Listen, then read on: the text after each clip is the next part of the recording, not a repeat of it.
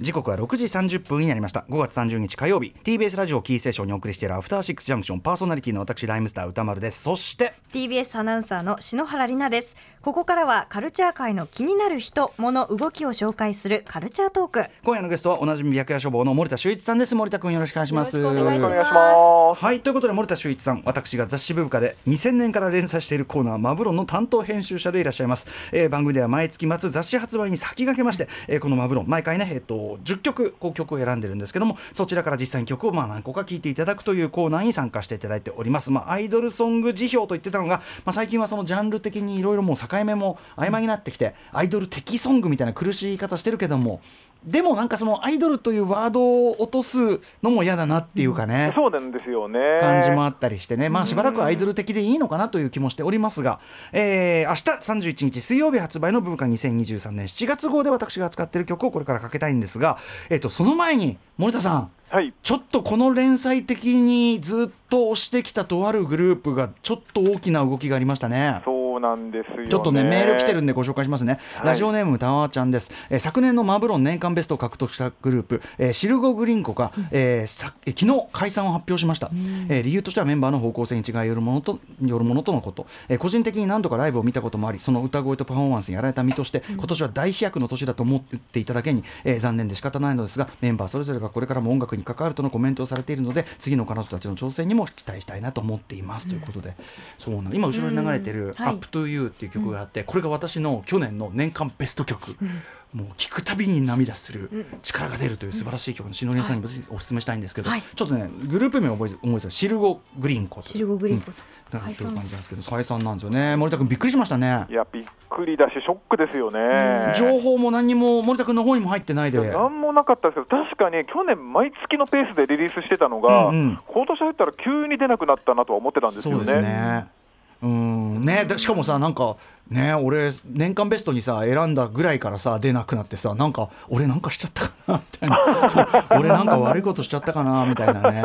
いやだからあのもちろんね方向性の違いっていうか、それぞれのメンバーの皆さんのご意向とかねそれを尊重して、まあ、プロデューサーの鴨慶太郎さんもそれはもうあのだったらっていうことで、もうまあ考え抜いてのねあれでしょうから、それに関して今更言ってもしょうがないけどあのーとにかく素晴らしい作品群だったじゃないですか毎月。いやもう毎月もうシングルが、まあ、配信でしたけど月月2曲とかね出てたりしてたから、えこれはどう少なくともアルバムという形なのか何なのか、ちょっとまとまった形で後世のためにも。残してほしいですよね、ね、本当にそう思いますねそして僕個人的にはシルコ・グリンコ生のパフォーマンス一回も見れてないんですよそうですよね。うん、まあ、マイナさんはこちらでね出たりさマイナれてまマインドさんとかはね、そう同じ鴨さんプロデュースのね、そうマイナさんはちょっとつながりあるんだけど、シルゴはね、ちょっと見たことなかった。パフォーマンス素晴らしいって、見た人みんな絶賛してたんで、うん。いやー、なんか本当にあの惜しまれつつという感じでごいざいます。やだからやっぱあが。のせるときに押しておこうと改めて思いましたね。や本当にそう、でもそういう意味ではリリースしたその時に毎月リアルタイムで、いやこれはいいこれはいいんだこれはいいんだってねあの言ってたってことも重要な記録かなというふうに思いますんでね、うん。とりあえずあのメンバーの皆さん本当にお疲れ様でしたし今後もなんかいろんな活動でまたか、私どものこのコーナーね扱わせていただくこともあるかもしれませんから。ね。はいあのーということですかね、まあ、ひとまずは、えーもう突然の解散ということで。ぜひ皆さん、シルコ・グリーンコ本当にあの全曲素晴らしいんで、あの驚くべきグループでしたね。伝説の。シングルそのまままとめてアルバムに出すだけでも名盤ですよね。名盤です、それだけでもう名盤決定ですね、デビュー曲から最後までもう一個も外れなしというグループですから、はい。えーぜひ皆さん、いろんな、ね、各種サービスでも聴けますんで、聞いてみてくださいということです。ということで、ちょっと長くなりました。ということで、お知らせの後、えー今回ですね、31日水曜日、明日発売になります、ブブカで私が取り上げている楽曲をいくつかご紹介していきたいと思います。えー、しのりなさんにも気に入っていただける曲があるといいな。楽しみです。After Six Junction. 生放送でお送りしていますアフターシックスジャンクション今夜のゲストはば白夜処方の森田修一さんです森田、えーさんよろしくお願いします。よろしくお願いしますさあということで明日発売のブブカ7月号掲載マブロンで、まあ、10曲取り上げてるんですがこの中ね時間を許す限り、えーご紹介していきたいと思います。ということでまず1曲目なんですがこれがあのこの番組とも非常にゆかりが深い、えー私も非常に、えーね、親しくさせていただいております。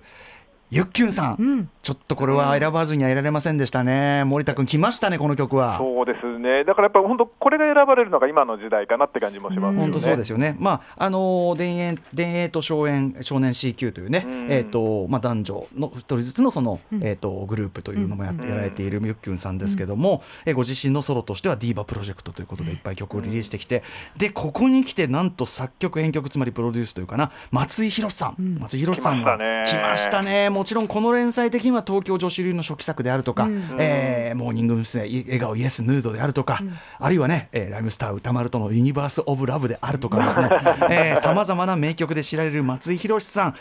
がなんか何でもゆっきゅんさん曰くなんかお仕事そのなんかあお会いした時にやっぱ向こうもゆっきゅんさんと何かこうやりたいというようなうんご意向を持ってたみたいで。あでまあだからそういう意味ではすごいもうなるべくしてなったコラボですし、うん。そこでまあ松井さんってねいろんな引き出しあるけど今回はまあえっとニュージャックスイングというね。ね。はい。えっと西田豪太さんがねこの間も特集してくださいました、うん。えっとまあ主に80年代後半から90年代頭にかけてめっちゃ流行った。うん。うん音楽像を、でもそのままやるんじゃなくてやっぱ松井宏さん流の、うん。もうなんていうのゴージャス、きらびやかグリッターもうキラキラ輝いてる。もう本当にロイヤルミラーボールプロダクションというかねあの松井さんのそのなんていうかなサウンドのこうなんていうかなグループとかユニット名なんだけど、うん。まさにミラーボールなんですよね、うんこの感じはやっぱり世界広しといえど松井宏さんならではですよね、ですね。そしてそれに乗っかるユッキュンの歌詞のまあなんていうのかな。他の人が歌わない本当に機微とでもそれをむちゃくちゃ大胆な比喩とか、はあ言い回しで表現しきる。ユッキュンさんこれから作詞家としてもねあのジャニーズ WEST にも曲提供されたということなんで、うん。まだまだ活躍も版を増やすでしょうしまなんああのちょっと歌い方も含めて、なんかでも本当、つんくさんみたいな、なんかあの、確かに、うんね、なんかそういう色気がありますよね。そう。あのね、うん私原稿の中で書いてるのは次世代歌謡曲的な艶と知性にあふれている。こういう言い方を書いてるわけでございます。うんということで、えーこの番組でもねライブもやっていただきました、えーお聞きになったと思いますがオリジナルバージョンでお聞きください。5月10日に配信リリースされてます。ゆっきゅんで隕石でごめんなさいはい。あのちなみにパッシオン赤坂で、あの私のサプライズ誕生パーティーをスタッフが開いてくれた時に、ゆっきゅんさんがこの曲を個人的に歌ってくださいましてでさっきのあの「鉄鋼とはつまり」っていうところもみんなで大合唱というねすごい楽しい回でしたねあれはね。いいね。うん最高。よでもでも本当にキラーチューンちなみにこれは松井さんとこれゆっきゅんすごい相性いいと思うから、ちょっともうちょっと作ってほしいねこれね。アルバム丸い丸やってほしいですよね。言ってほしい、そしたらもう年間ベスト決まっちゃいましたね もうね。ね。やばいやばい。はい。ということで、えーゆっきゅんさんの隕石でごめんなさい。あのまさにさっき篠宮さんが言っていた、感情移入できる、でもそのちょっと斜め上で過剰な人、まさにゆっきゅんの世界観だと思うんですよね。まさにはい。ぜひちょっとこちらもあの篠宮さんにもお勧めしたいと思います。さあということで2曲目いっていただきたいと思います。2曲目はあれですね。もうこの連載のもう今や常連中の常連になりつつありますね。毎回取り上げてますね。はい、えー、綾坂奈々さん。綾坂奈々さんはまあ関西を中心に、えー活動されるフリーランスアイドルということで、ご自身がまあ全てディレクションとかいろんなブッキングとかもされているという、えー、綾坂奈々さん。とにかく80年代的なるものの解釈のセンス、ん。もう間違いないですね常にでねす。ね。うん、今回もですね、えー、とイブニングシネマは原田夏樹さんねいろんな楽曲提供されてますけども原田夏樹さんの楽曲、えー、って言えばまあなんだろうなシティ・ポップベースの80年代アイドルソング的な感じ。うんのもう解釈完璧ですね、今こういうのこれ以上うまくできる人いないんじゃないですかね、うん。えー、綾坂奈々さんでため息さえも。はい綾坂奈々さんでため息さえもです。破壊力すごい。すごいよね、はい。なんかわからんがすごいっていうかね。なんかこの歌声すごいっていう。歌声すごいよね。歌声すごいです。なんかもうすごいよね。ケレン味がすごいというか。ねえ80年代アイドル的なものをもう本当に体感、あの体現されてるというかそういう感じのね綾坂さんでございますちなみに綾坂さん皆さん、えーお待たせいたしましたライブダイレクトのコーナー6月29日にブッキングが決定したそうです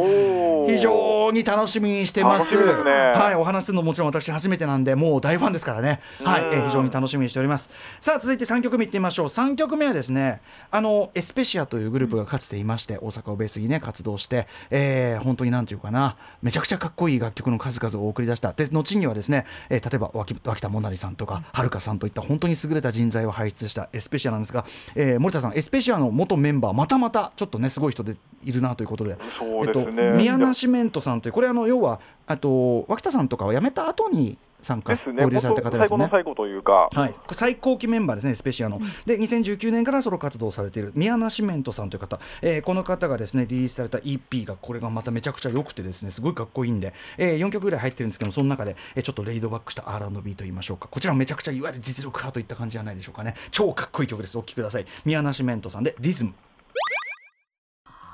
はい、えー、と宮梨メントさんの EP「えー、とノボコメコ」というものかな、えーからですね一曲リズムお聴きいただいております、まあ90年代 R&B っていうか、かこいい。っこいいですよね、もうもうもういい。もう美味しい、てか、本当、エスペシアからなんかソロになったメンバー、全員すごいです全員いいよね。よね全員いいよね。本当だよね。つくづく逆にエスペシアって本当にレジェンドだったなっていうかね。だからそのエスペシアのファーストアルバムが今度、2枚組のアナログ版としてリリースされるんですよ。これはもうマイヤ垂涎のアルバム。これ、本当、世界で売れるんじゃないかって感じ本当ですね、本当ね、世界的に注目されていいという感じかと思います。うん。えー、宮梨メントさんのリズムを聴いていただきました。続いてバンバンいきましょう。えっ、と最近森田さん君とね、こうなん何の曲取り上げるって時、森田君がちょっといろいろ推薦してくれる中で、あのやっぱ声優さんのアルバムでいいのが多いんだよね。そうなんですよ。なんかさ、うん。なんか気合も入ってるし、ちょっと変わった音楽性みたいのに挑戦してたりとか。そうですね。ね、でもちろん声のプロだからすごいこうなんていうの魅力的なんですよねすごくね。うんえっと今日お聞きいただくのはですね、えっと早見沙織さんという方声優さんの早見沙織さんがえっと間もなく5月24日が、えーあもうリリースされたか。もうえっとちょっとこの締め切りには間に合わなかったけど、リリースされたアルバム白と花束というアルバムの先行シングル的にね配信された曲で、えっとあの諭吉佳作面さんです、はい。えー、とプロデュースというかね楽曲はもう聴けばお分かりの通り、めちゃくちゃかっこよくアバンギャルドなんだけどかっこいい。ちょっとジャズテイストも入ったような感じかな、えー、早見沙織さんで「エメラルド」かっけえかっこいい。かっこいい よね。めっちゃいいですめっちゃいい。よねまあさすがあの諭吉佳作面さんというところもありますがなんかこういうちょっとアバンギャルドなテイストも含んだジャズ調の曲も最近多いよね、そうなんですよ。しかもこれ、アルアルバム聞いたんですけど、うん他の曲も素晴らしくて、だよね絶対ちょっとあの改めて来月やりたいぐらいの、うんうんそうだよね。ちょっと締め切りはい。アルバム過ぎちゃってたからね。はい、あのはい。早見沙織さん素晴らしいんじゃないでしょうか、えーご紹介いたしました。で最後に一曲お急ぎでいきましょう。えっ、とシチュアシオンというグループ。前に合体っていう曲かな。ご紹介したと思うんですけどね。えっ、と今回ですね EP っていうかなシングルで橋の下で会いましょうというシングルを出されて、えーたんですがこれもまあどの曲もめちゃくちゃちょい、ちょいアバンギャルドテイストも入ったレイドバックしたみたいな感じのね楽曲たちなんですけどその中でも特にレイドバック度が高いというか私この浮遊感はですねやはりあのジャマンド・ルイス的なと言いましょうか。うん。なんかあのジャネット・ジャクソンと組んだ時のジャマあのルイス感と言いましょうか。はいそんな感じもあの感じ出しました。まあ普通に本当にめちゃくちゃ気持ちいいかっこいい曲です。お聴きください。シチュアーションでナギですはいちょっと途中で失礼しますがシチュアーション。かっこいい。しね気持ちいいかっこいいんですよ。はいということでちょっとしのりやさんね今日はちょっとあのマブロンの選んだ曲聴いていただきましたが、まあ、すごいどいろんな方向でかっこいいし面白い曲があったりとか破壊力がある曲があったりとか、はい、あのこれが今のアイドル的ソング最前線、まあ私がチョイスした最前線という感じじゃないでしょうかね。ありがとうございます。じゃあ最後にですねえっ、とアメフラッシュのね EP えっ、と聞きながら EP からの曲を聴きながらアメフラッシュもいつもめちゃくちゃかっこいいんですけどミニアルバムコーコーヒーにね、えー、と収録された楽曲マジックオブラブを聴きながらお送りしたいと思います、えーということで森田さん明日31日発売のブブカ2023年7月号他にどんな内容なんでしょうか？はい、えー表紙は初めてあのグラビアアイドルで、えー桃月なし子さんが、えーやってくれていまして、えー中面でもですね、えーライムスター歌丸とマイゲームマイライフのスタッフインタビューで、古川光光さんとね、も出ていたり金井君がしかもね、プロデューサー、私がいつもあのゲームをねだっていた金井君なんですよ。うん、とか、ね。あとあれですよね、ウエチョとこの R の対談とかも、ね、あそうなんですよ、あのヒップホップのクルーについて語るっていう、うん。結構この本当、アトロクリスナーでも楽しめる内容になってるんあと伊賀大輔さん、スタイリスト伊賀に伊賀にのサンクチュアリー表、そうなんですよ、これもまた最高なんで、これやばいね、はい、はい。えーなどなど、こちらのコラムが読みたい人はコラムパックもあるということですね。そうですね、えーあ400円で読めます。あの先月編集後期がついてないみたいなのがありましたけど、その辺そうなんです対よ、これ、応はどう多分今回から追加されてるはずなあので、本当ですか、はい。それは何よりでございますあの実はねその件についてもねあのメールもいただいてたんですけどね、あのはいついてるとよかったなみたいなのがねあのあるんだけどねどれだっけ？どっか行っちゃった。えーとおじいさん。えーとたタオじいさん。は、はいいタオじいさん作って次の号から。はい。ありがとうございます。タオじいさんのご指摘のおかげなんでありがとうございます。ということでえー、ビア消防森田修一さんでした。森田君あの今月もありがとうございます。来月もまたいろいろ出そうなんでね。はい、はい。よろしくお願いします。森田君でしたそして明日のこの時間は早稲田大学演劇博物館で現在開催中の推し活展、これはちょっとしのおや？篠原さんおや？推し活展について展示を企画した赤井きみさん教助教にお話を伺います.